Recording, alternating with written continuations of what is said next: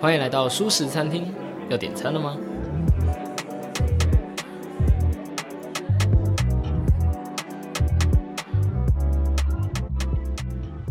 ？Hello Hello，大家好，我是主角小 P。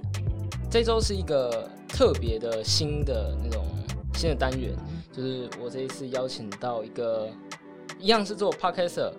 呃，跨界生活家的雪瑞来跟我们介绍一本书。欢迎雪瑞。嗨，Hello Hello，大家好。那先请雪瑞自我介绍一下。好，我稍微自我介绍一下。今天很高兴可以受邀来，就是这个节目跟大家分享。然后我稍微介绍一下我自己，我叫雪瑞雪瑞。然后我目前是一个专栏作家，然后我也是网站设计师，然后经营 Podcast 节目《跨界生活家》这样子。然后今天很高兴受邀来小 P 的节目分享。我们今天要来讲是，就是我对什么样的书是很有感觉的嘛，对不对？嗯，对对对。呃，其实那时候他和雪瑞相识啊，就是因为在他的 IG 那边，他有一个叫做“自学相谈室”的一个项目。对对对对。然后就呃一时兴起预约聊了一下，就越聊越开心，就邀请来上节目了。耶！对啊，对啊，对啊。那那就是我们这一次想要讨论的书。叫做是什么？呃，叫做它的中文名叫做“越环保越赚钱，员工越幸福”。然后，但是我觉得它中文翻译不是很好。它的英文叫 “Let My People Go Surfing”。然后，它的其实这本书就是在讲 Patagonia 这个品牌的它的创业的故事，然后跟它的商业理念这样。哦，原来如此。那可以跟我们稍微介绍一下 Patagonia 是什么样的一个企业吗？就是对这本书的话，好，没问题。呃，Patagonia 它其实是它是一个做运动相关服饰啊，然后产品就是运动类的的一个美国品牌。然后它可能在台湾没有那么知名，但是它特色就是说它非常的重视就是环保。然后跟他很希望说自己的这一间公司存在在这个世界上，就是对于员工、对于整个社会、对于环境都会是好的这件事情。那当然现在这样讲可能就是很抽象，可是比如说，呃，我稍微讲几点，就是这一间就是 Patagonia 这个公司他做的几件事情，可能大家就可以很快的感觉到说，哎，他跟一般的企业真的蛮不一样。就比如说他的公司有些原则，像是。你如果是这间公司员工，然后因为他觉得生活是很重要的一件事情，所以他说，如果今天呃的天气很适合去冲浪，那你就可以去冲浪，你可以去享受你的生活，这样你就可以随时请假要去就去。然后还有比如说他们很重视呃环保嘛，所以其实他们也是第一个去翻转呃全球的有机棉的市场，然后开始用有机棉去做做。呃，他们的衣服，然后他们甚至会提供说，呃，你给就是给他的员工有两个月的薪水，然后去做环境实习，就是说，比如说他要去参加环保抗争，然后他要去了解，就是这个社会上发生一些事情，他会两个月，最一年最多两个月，就是我给你薪水，可是你都可以去参加这些抗争、这些社会运动，然后他们也自己做一些地球税，就每年捐一 percent 营业额，然后之前也我记得是二零一五还二零一六年一六年，他们也做很神奇，就是大部分都会。在黑色星期五 （Black Friday） 去做很大的折扣，但他们是那时候他们也做折扣，可是所有收入百分之百都捐出去。反正他们做了非常多很特别的的东西，这样听起来是一个很自由，然后可能有点冒险气质，然后非常特立独行的一个企业。对对。那听说这本书本来是不会出版的，这是怎么一回事？对哦，我们在开始录影前，我跟小 P 聊了一下这本书，真的是大聊特聊，然后。呃，我们聊到后来，其实就讲到一点，说其实呃，这本书就是《Let My People Go Serving》这本书呢，一开始是不会出版，因为这本书原本是因为创办人他真的很在乎这些理念，然后他们很多作为都跟一般公司不一样，所以等于是他们在招募新的员工的时候，都希望这些员工来了这些公司是知道他们的理念，跟知道他们所有营运的角度，为什么他们会这样做，因为很多方式都跟一般大企业不一样。那既然这样，他们就在想说，我要怎么让员工更了解嘛？所以这个创办人跟他们一些初始员工就写了一本册子，就是 Patagonia 自己的小册子，就内部员工，就是你新进员工，你都每个人都会拿到一本。然后它里面就列了所有，比如说这间公司的财务他们是怎么做的，他们的进销存，然后他们的产线，然后他们各个角度管理，还有他们一开始创始的一些故事跟理念，每个东西都环环相扣。然后很多呃，里公司内部。会做的案例，还有过去发生的事情。好，所以他讲的非常非常低调。那原本这本书就是真的公司内的册子，所以不会出版嘛。但是为什么现在大家可以看得到这本书，就是因为当 Patagonia 它做越来越成功，可是它没有上市柜，然后呃没有上市柜是因为他们选择不上市柜，可是他们的营业额都已经非常高了，然后非常知名，那就越来越多人来问说，为什么你这间公司可以做的这么特别？可是然后你们到底营运是怎么做的？然后。呃，这个创办人，所以他就也跟 MIT 就麻省理工学院合作，然后去做一些分享。结果人家就意外发现了，说原来他们公司内部有这样的一本小册子，所以就就是慢慢流传，变成业界的一个经典，有点像口耳相传，说哎这本书很特别啊，而且他们内部才会有啊。直到后来就等于是出版社啊，然后还有一些大老板就说，你这本书应该说这个小册子，你应该要出成书，你应该要让全世界的人都有机会知道说。你这样子的一个公司理念，居然还是可以做的非常成功，可是用的很多方式不是像传统那样，所以后来这本书才出版，就我觉得蛮神奇的。对啊，所以其实这本书是一本不是那么容易读的一本书，对吧？就是其实它的标题听起来是非常简，尤其是中文标题，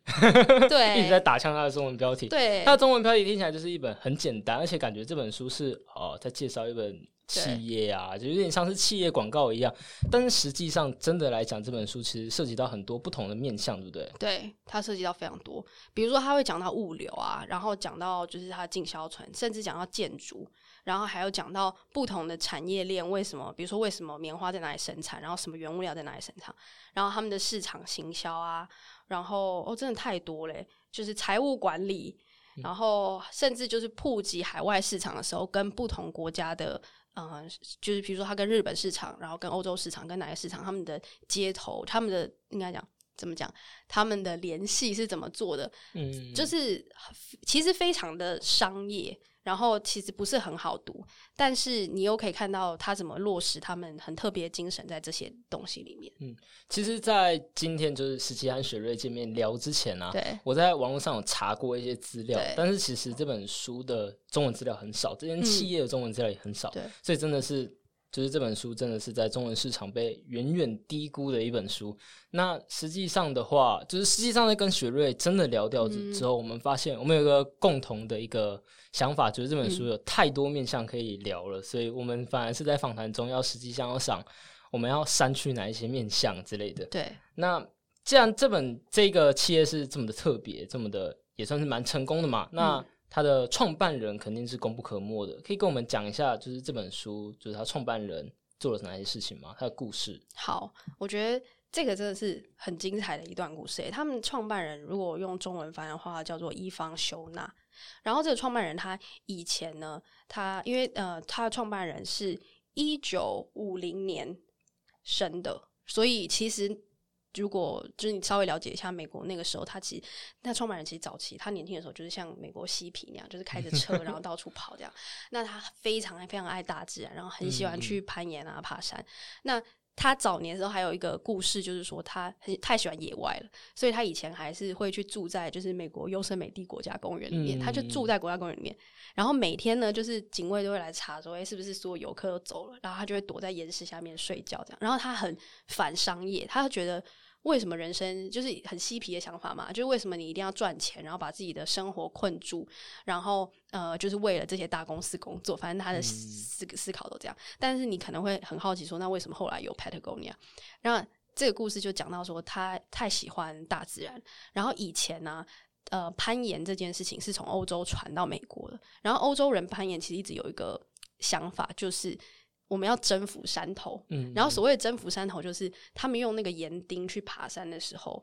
他都觉得这个岩钉要留在那个山上，然后呃，就有点像就留下痕迹嘛，那样才叫做我征服山头这样。可是后来传到美国之后，美国人开始盛行爬山，然后就是呃，这个一方就发现说，为什么就是我喜欢的山头越来越多那个洞。就是岩钉留下来洞，了解。但是他又很爱这些山嘛，然后这个感觉就是，就是那个国家公园就简直就像他家一样，因为他真的就是他家，他都住在那里，这么爱这个地方。那那他就是要怎么样去影响这件事情？所以他那时候就自己研究了，说我要怎么让岩钉，是因为每个钉子留在那里，其实欧洲那些岩钉是你拔出来你也没办法再利用，就基本上你就是拔出来，然后它顶多就是掉到就是掉到地。应该悬崖下嘛那种感觉，所以就留下那个洞，无法再用回收。没错，所以他后来就决定说，那我要自己去研究。他那时候是用割草机上面的刀，然后去磨出来。对，但它里面有讲到一些细节，但是总之他后来就自己研发说，OK，我觉得我要用我自己做这个岩钉。那这个岩钉的好处就是它很坚韧，嗯而且它可以用原本就在山脉上面留下来的洞，然后而且它可以再利用。然后你可以就用那个那几个岩钉就可以去爬山，然后他也用很安全的那种攀岩锁那种。好，那一开始他只是自己这样做，然后他自己这样试验，到身边的朋友觉得，哎、你这个东西很好用，那你你也给我们一些一些用。他身边攀岩的朋友，后来就一群人都很喜欢，就是用这个东西，因为很好爬嘛，安全性也够，而且又不会留下痕迹。他们都是爱大自然的人。结果到某个阶段，就是呃，他的朋友们就说，哎、我的朋友朋友也想要。所以他后来才想说，如果这个，因为这个等于是对他来说不是产品，比较像是我要怎么保护我喜欢的山脉。那如果可以更多人用这个，不就山脉不会留下那么多痕迹嘛？基本上你就是用原本有的痕迹，你不用再再去伤害到这个山脉。所以呢，他们那时候这都是一些攀岩，都是一些嬉皮的人，他们没有多少钱，所以就二三十个人呢，凑一凑身上的钱，然后买了就是那种运动。那个年代都是只有书本的杂志，然后他买了一页的书本杂志的那个页面，然后去把这个，反正他就把这个产品就推出去，就说：“哎、我有这个产品，那你如果需要来买。”结果就大卖，而且他卖的价格是比当初他说欧洲当初的那个盐丁是二十分钱，可是他的当时就要卖一块半，因为他就真的很扎实的去做。那这个东西就其实就是 Patagonia 的原型，所以他很多东西都是从我看到一个什么问题。然后我想要怎么解决？它可以有什么替代品去想？就连他后来的衣服，还有他后来为什么会做有机棉，一个一个，他其实是这样建立起来，然后后来才走到说到现在变成一个很特别的大公司。可是他依然选择说，我不要上市上柜啊。然后我有一些原则，就是跟大公司很不一样。其实我觉得跟这个嗯一方就是他最早期的这个故事是一直延续下去的，他一直延续他这个精神，这样。其实你刚才讲的时候，我一直想到另外一个企业，嗯哼就是 SpaceX。哦，对，嗯，对，就是其实那时候 Elon Musk 就是用他的一个第一性原理，好，火箭就是要飞上去载人嘛。那对为什么我们要用这么多累赘在上面？为什么我们不能让它可以回收之类的？去重新去思考说，哦，我要达到这个目标，我可不可以不用？就是现在已经啊，现在已经有一个东西一样可以达成的目标，可是我要达成这目标，我有没有其他方式？我有没有办法用其他现成的东西去组成？这会让我想到这一个企业，因为这个企业其实大家都会想，嗯，环保的话，大家会直觉会联想到的就是社会企业嘛，那一些非营利组织嘛，我们要怎么去帮助地球嘛？什么绿色，就前面一定要加个绿色什么东西的企业嗯嘛？那这个企业它就比较不一样，我觉得它是一种。嗯，不知道各位有没有看过《让子弹飞》哦？我觉得它是一个站着把钱挣了的一个企业，嗯，它是同时又可以赚到钱，同时又可以顾及环保的。那对关于社会企业还有这间公司，我想学伦应该有蛮多想法的，你可以稍微讲一下。对 谢谢你问这个问题，因为那时候一开始小 P 联系我，然后他就说：“哎、我他希望我分享一个对我改变很大的一个书。嗯然后，然后我就犹豫了很久，因为这本书呢，就是这是我自己真的太喜欢他。然后他其实原会为什么会说这本书改变我很多，是因为以前在大学的时候，嗯、我那时候其实花了三年半的时间，就是我每每个礼拜都会去两次去偏乡小学带小孩，然后那时候就有很大的感触，就是我发现有很多教育资源上面是是很缺乏的，然后呢是很需要帮忙的。然后这个东西也让我就是注意到，因为呃注意到一些就是社会企业，就是他们其实是在做，比如说他们的产品，然后他们的呃服务，他们其实是为了很多。好的事情，然后需要帮忙的弱势去做。可是其实社会企业这个概念，如果它脱离了，就是如果拿掉这个脱社会企业这个词的话，它的产品其实本身没有到那么大的竞争力。就是、嗯就是你如果说把这个产品拿到，比如说全联拿到 Seven 里面去卖，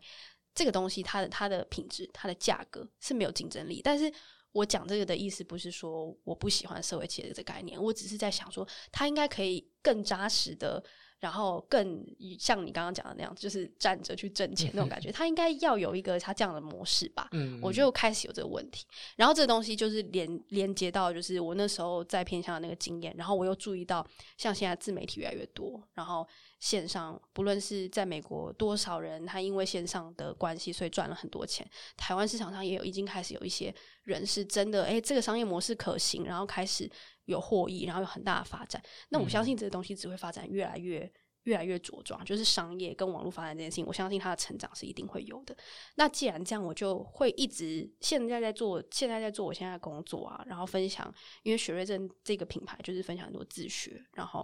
呃一些资源，然后我也做呃一些顾问的服务。那这个过程面，我觉得很感谢，就是我可以去分享这些资源。可是我也会一直想到说，是不是这个发展到最后，反而我那时候大学三年半每天这样带那些孩子们，他是没有。这个机会去获得这个资源，所以一样就是跟我想社会企业的是一样的概念，就是我就在想说，教育这件事情跟啊自媒体经营，然后网络发展这些东西，是不是可以有更聪明，然后结合在一起的做法？反正我就在想这个问题。然后后来因为有这个问题吧，后来我发现 Patagonia 的这一本书的时候，我就觉得那是我想要找的一个答案。嗯，因为他的做法就是他把我觉得我好像在做我的事业，然后做我这些我看到的商业发展，我看到网络发展各个面向我在乎的点，但是我他全部都兼顾，可是他又可以做得很出色，然后很精彩，可是他也是一般人。会觉得的，它就是一个成功的企业。然后它是怎么做的？那因为我的所有思考点都是说，哎，那我的商业模式可能可以怎么发展嘛？所以对我来说，这本书就是像宝藏一样，因为它就像前面讲的，它比如看它金物流，然后它财呃，比如说金物流，然后财务，然后管。管藏，然后它整个制造链是怎么做的？它每个细节它都给你具体案例，然后去给你讲说一个大企业的规模，比如说它甚至人力上面怎么管理，他们是可以怎么样很创新的去做，可是他们做的是成功的。然后，但是他们是把那些理念跟最在乎的价值，还有为这个社会贡献是放在在最前面的，他依然做的很好。这就有点像是，我就看到一个更扎实版的社会企业，或是就是。这个产品，它就算把社会企业这个名字拿掉，或是就算把它哎环保或什么东西拿掉，它的东西在这个市场上，它的价格，它一切，它都还是很有竞争力的。那这个东西就可以延续下去，在这个社会上发展。所以，这就是为什么说这本书会对我影响这么大，然后会觉得让我很有启发的关系。嗯，对。其实我觉得那时候在听到的时候，我觉得雪瑞对这本书对雪瑞的影响非常的不不不那么直接。就是它不是一本书，告诉你说哦，你应该要这样想，你应该要这么做，然后你马上就照着这做做哦，然后我的生活就改变了。对，它不是这样子的，它更像是哦，这本书是一本，就是他告诉你该怎么思考，他怎么去思考，说可以让一个已经是大企业，它已经变跨国企业，它赚了很多的钱，但是这个企业光是存在这世界上，就对环境是有影响的，就对整个生态的体系是有帮助的。那我这样的思维架构，我这样要怎么去思考，变成说可以说，呃，现在有艺人公司嘛，现在有自媒体嘛，对。可是现在的自媒体艺人公司好像还没有说可以做到，我同时可以赚很多钱，但是同时我也可以帮助这环境，对。而且这帮助环境并不是只是像只是捐钱而已，而是我实际在做的每一件事情都跟环境有关系。现在好像还没有到，或者说我还没有看到一个成功的这样的案子嘛。对。那学瑞的想法就是说，那。我有办法去找到用这样的思考方式，大公司的思考方式嘛？就是从社会企业到变，哎，一个大企业如何同时握有社会企业的这样的一个理念，嗯，同时又可以赚钱？那艺人公司有办法做到这样的事？我认为，对我认为一个好书是不是告诉你怎么做，而是告诉你你可以怎么去想，提供一个新的看呃事件、看问题的一个角度。对，我真的觉得你这个 summary 真的 summary 超好的，真的超好的。因为，我那时候就在想说啊，怎么办？我觉得我好像很难讲清楚它带来影响，但是它真的影响各个面向都有。然后小 P，我觉得我很喜欢你的 summary，就是说 它真的是给我一个一个视角，说原来我可以用这个角度去想，我现在在面对问题，跟我想创造的改变。然后他给的。这个他不是直接告诉我一个行动或者一个解答，但是他告诉我很多思维的脉络，所以我觉得这件事情会影响蛮大的，对啊。然后我觉得，另外我们在谈到很多，就是这个企业它到底是怎么实际上做到说，呃，它同时可以赚到钱，然后同时又可以回馈环境。那你可以举几个，就是你觉得比较有趣的故事吗？它里面提到的。好，好，那我觉得。有一个有一个案例应该会蛮经典的，就是呈现就是 Patagonia 它企业的经营的理念，就是他们曾经有做过一次的，算是算是行销嘛，可是也不算行销，因为他们是主张他们不要去买广告，嗯嗯就是他们不买那种像大家可能会看到那种很大的砍棒啊，然后就是写说呃，比如说什么某某牌的什么衣服啊，然后有一些 model 在上面，他们不做这个广告，哎、可是为什么啊？因为一间公司既然他想要散播他的理念，他的理念也是好的，为什么他不让这理念就是散播出去，靠广告的威力之类的，加入资本主义的高墙？我觉得是因为是因为呃，Patagonia 有讲到说，他发现大部分的企业会，比如说他为什么要去买广告？其实一方面就说哦，你希望多赚一点，可是其实以企业经营面来说，是因为它就是库存就是有这么多啊，就是那个、那个衣服就是。比如说，像我们现在都知道快时尚或什么，这衣服就是这么多，那它成本都已经涨上去了，它一定要把它卖掉啊，所以它就得要下广告嘛，因为等于我再多加一点点成本，可是我可以把东西卖出去，等于我就成本就回收嘛。但是对他们来说，他就觉得你其实人人类一生需要用的东西，如果你东西品质好，你是不需要一直去买，一直去消费。所以他们曾经就有一次就做了一件外套，很高品质的，可是他们的 slogan 就是说，你可以不用买这件外套，因为他觉得如果你外套已经有，你就不用买。可是他为什么还是卖这件外套？是像 Patagonia 衣服，是你跟他买了他的衣服，他衣服价位大概两三千左右，其实大概是应该说 Nike 或什么这些那种价位。嗯但是他们做一件事情很特别，是你跟他买的衣服，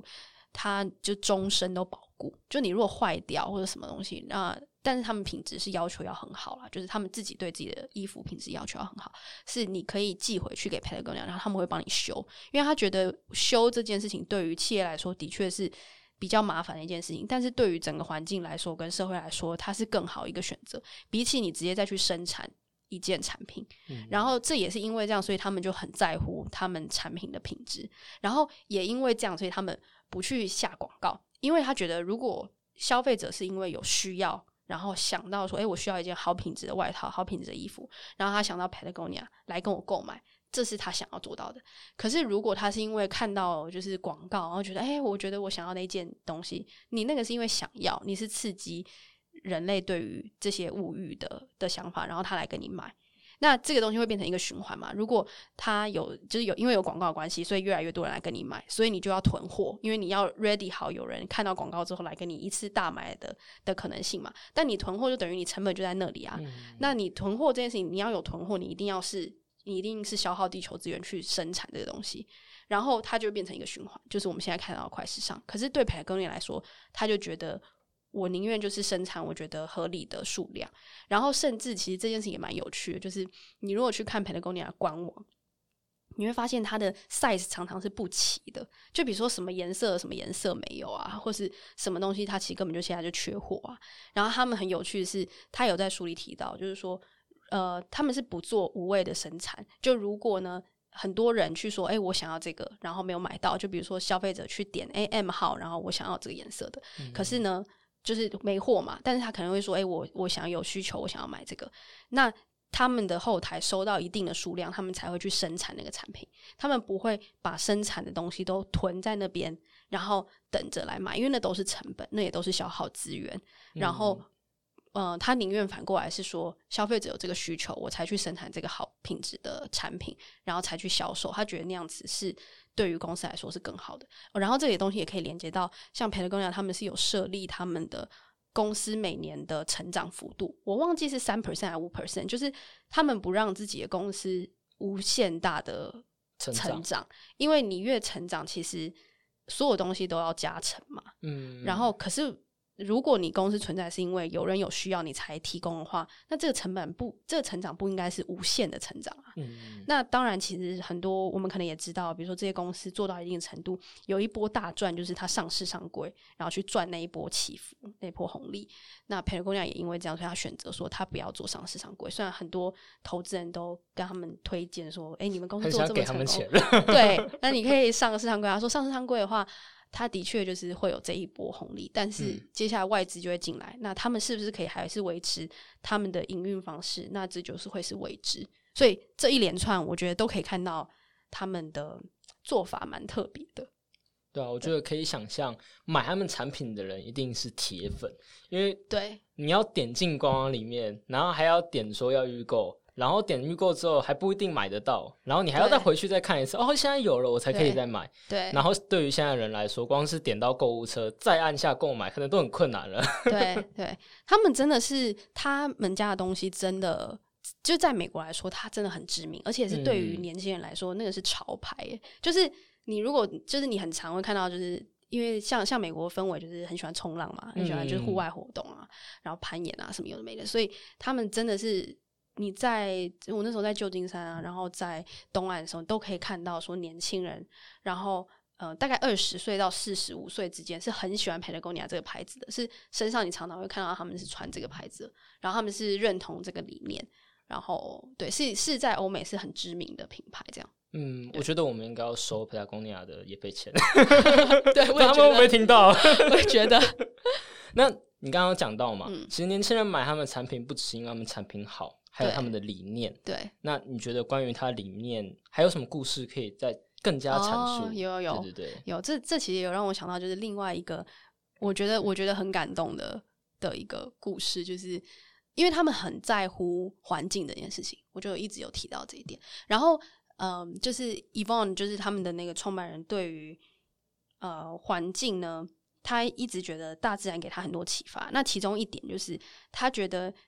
呃，大自然会有获得一个平衡，就是很难是说人类的观点觉得什么样是好，然后才是绝对好。所以他看到的是，他因为大自然上面本身的多元性，就会达成一个平衡。好，然后他就透过这个东西启发，就觉得说，Patagonia 它的获利，比如说他们固定要把多少的营收，然后捐给一些环境团体啊，然后社运团体啊，但是他都会刻意让几个，就是他会把他的钱可能分成二十份、二十五份，嗯，然后给很多不一样的团体。那这些所谓不一样团体是，其实 maybe 其中的三个跟就是这十二十几个里面，可能有好几个都是互相打盾盘的，就是他们的理念是不太一样的，嗯，然后是没办法没办法共存的或者这样。可是他们的他们在乎的角度不太一样。好，我假设来说，可能有一个是他在乎农业的发展，然后他想要就是觉得某一个地方他其实可以怎么样创新的发展，然后可以发展的不错，然后是让对当地的农业是有一个很大的创新跟改革，这样好。嗯可是另外一个一派可能是原住民，他觉得我就是想要保留这个地方，就不要开发，就维持完全维持原样，然后我们要怎么样怎么样做，反正有自己的理念。那这东西其实他们在乎的是同一个地方嘞，那这个很难共存啊。可是 Patagonia 的理念就是，我不知道这件事情会怎么发展，我也不想要用我的观点去说。哦，我要把这个钱支持其中一派，然后让他茁壮。像我就觉得，我就平分。那我不知道你们接下来会有什么样的发展，可是他就相信这是大自然给他的启发，就是多元性这件事情会达到一个更好的平衡，然后是他没办法预料的。然后也因为这样，其实其中有一段故事就是。呃，美国其实，在二战以后，因为二战他们为了要建，就是为了要就是战争上面的用途，所以他们建了非常多水坝。然后这些水坝其实，在二战之后，其实它就没有用处，没有当初的用处。那就是当初可能是为了水利啊，为了一些战争上面用途。那这些水坝它没有后来的用途，它最后造成影响就是，呃，每年就是鲑鱼可能几万只几，就是我不知道多少只，反正非常多回流回流不上去，对，回不上去，然后很多都死在路途中，这样。那这件事情已经很多年了，然后当地，而且因为这些水坝是散落在美国不同的州，嗯嗯所以呢，其实每一个地方的那些州民其实都有提出说，我觉得这个水坝应该要拆掉，因为它已经没有当初的用途了。可是要拆掉就是一笔费用，所以政府一直都没有要正视这件事情。而且每一个地方都有这个声音，可是他们都很微小嘛，因为在某一个州的这一个水坝附近，诶居民抗议，啊，另外一个州那个地方那个水坝它也在抗议，可是没有一个连接。其实这件事情是同一个议题，可是它在不一样的地方散落在各处，然后它又不是一个，它又不是拆掉，它有一个对于经济上有什么好处这样。所以后来 Patagonia 做法，就是我觉得很很感动，是他们就有嗯、呃他们的员工就自主性去拍一个纪录片，然后他们不是用金金钱上面资助的方式，那当然他们还是有捐一些钱啊，可是我说主要不是这个方式去协助他们，嗯。他就是说，呃，他们就找来他们认识的一些就是艺术家，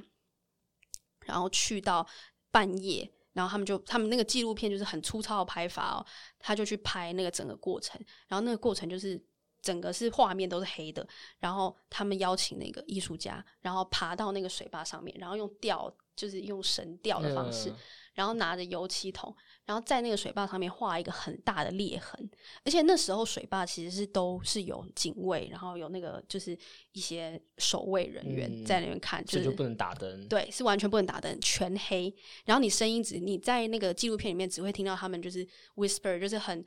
很小声的就说：“哎，你那个右右边，你现在该往右晃，你要画右边那一笔了。然后你要再往下，而且过程你不能发出大声音，你不能开灯。可是它就是神掉在那个很大的水坝上面。然后你大家可以想见，就是其实这一夜度过之后，隔一夜会发生的事情就是。”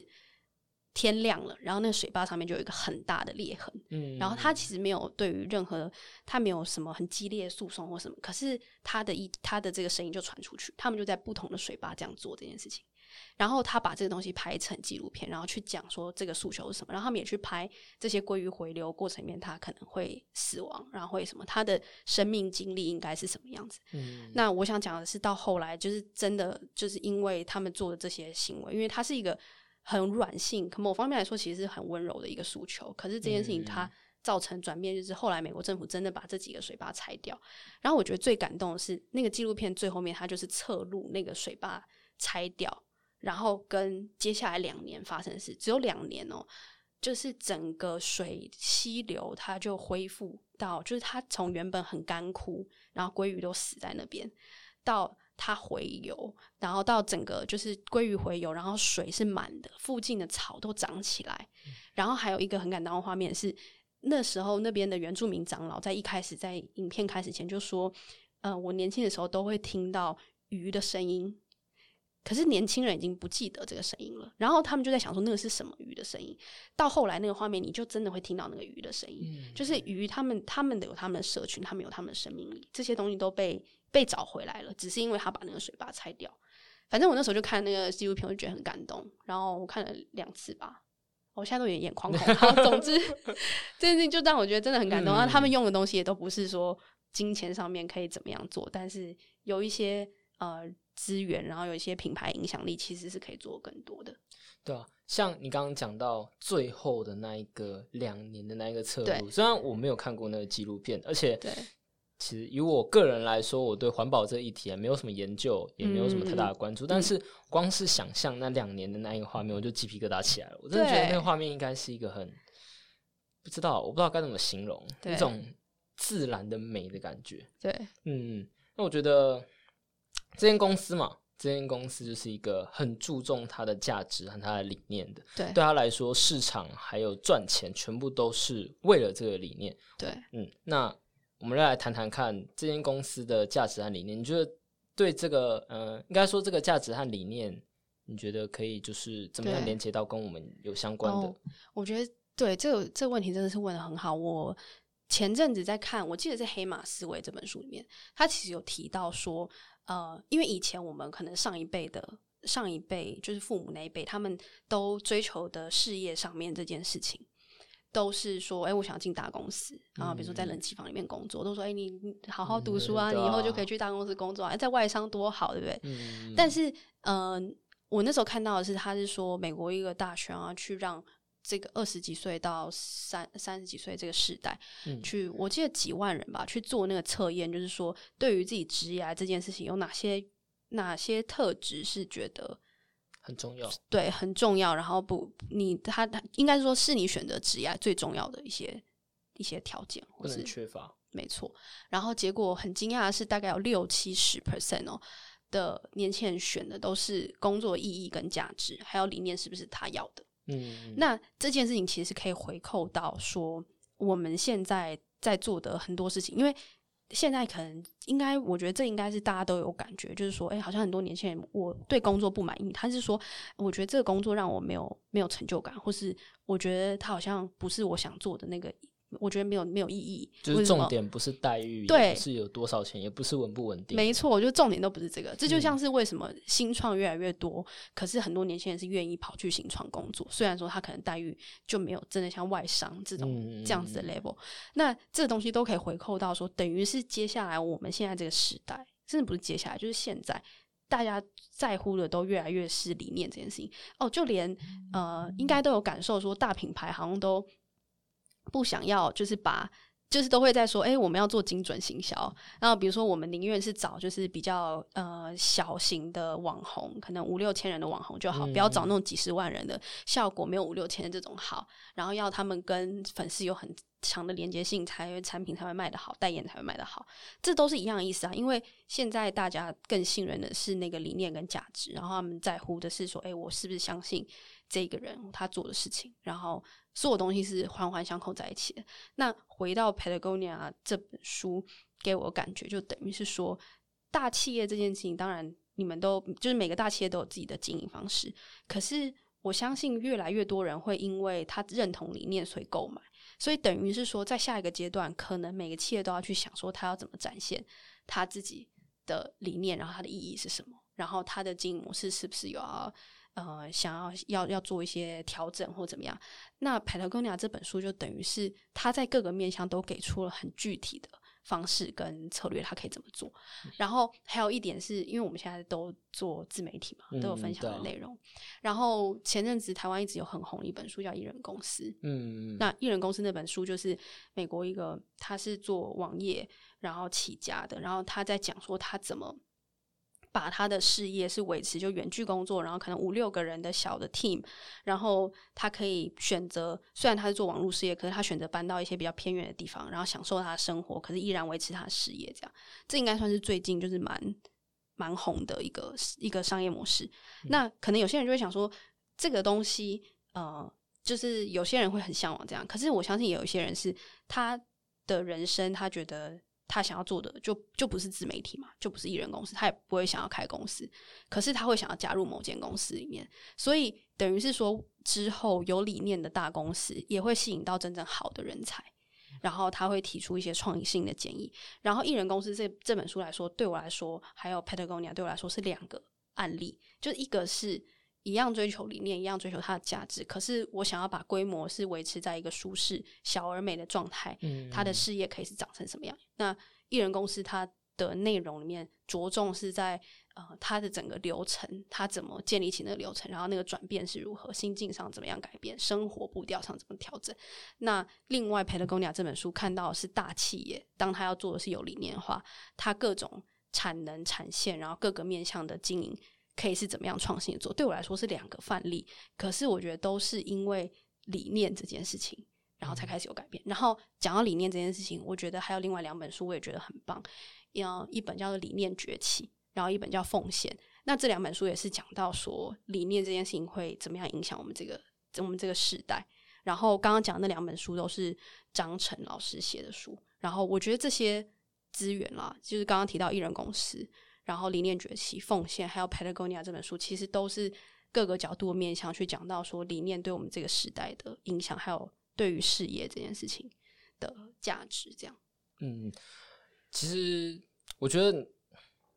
我觉得你从头讲到尾的话，我会想到一个，我觉得，我觉得东西都连在一起了。对，就是我们有社会企业，我们有大企业，然后我们还有 Patagonia。社会企业就是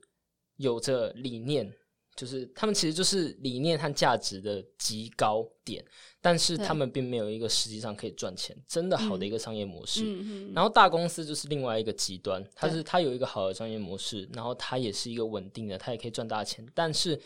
过去通常是过去的，对过去的大公司会比较没有那么多的理念，他们的坚持，他们最重要的就是把他们的产品做出来并卖出去，然后如何优化这个过程，然后在中间的就是 Patagonia，一个同时有价值、有理念，但也可以把钱赚到的东西。嗯，那我觉得这个就这是一个公司，这是一公司体系的一个规模嘛。那其实我觉得这可以连接到就是我在节目上讲到的一句话。就是我觉得现在是一个不管你喜欢做什么事情，都可以靠那件事情赚到足够多钱的一个时代。对。那么现在的问题就是，如果事情已经这么简单了，那问题就是你要找到你喜欢做的事情。对。但是我觉得也许可以稍微改变一下我们对喜欢的定义。也许这个喜欢是你必须要有价值和理念。但是同时，你的喜欢，你有办法要有足够的能力，把你的喜欢的事情变成一个商业模式。对，嗯，哦，你真的是你很会，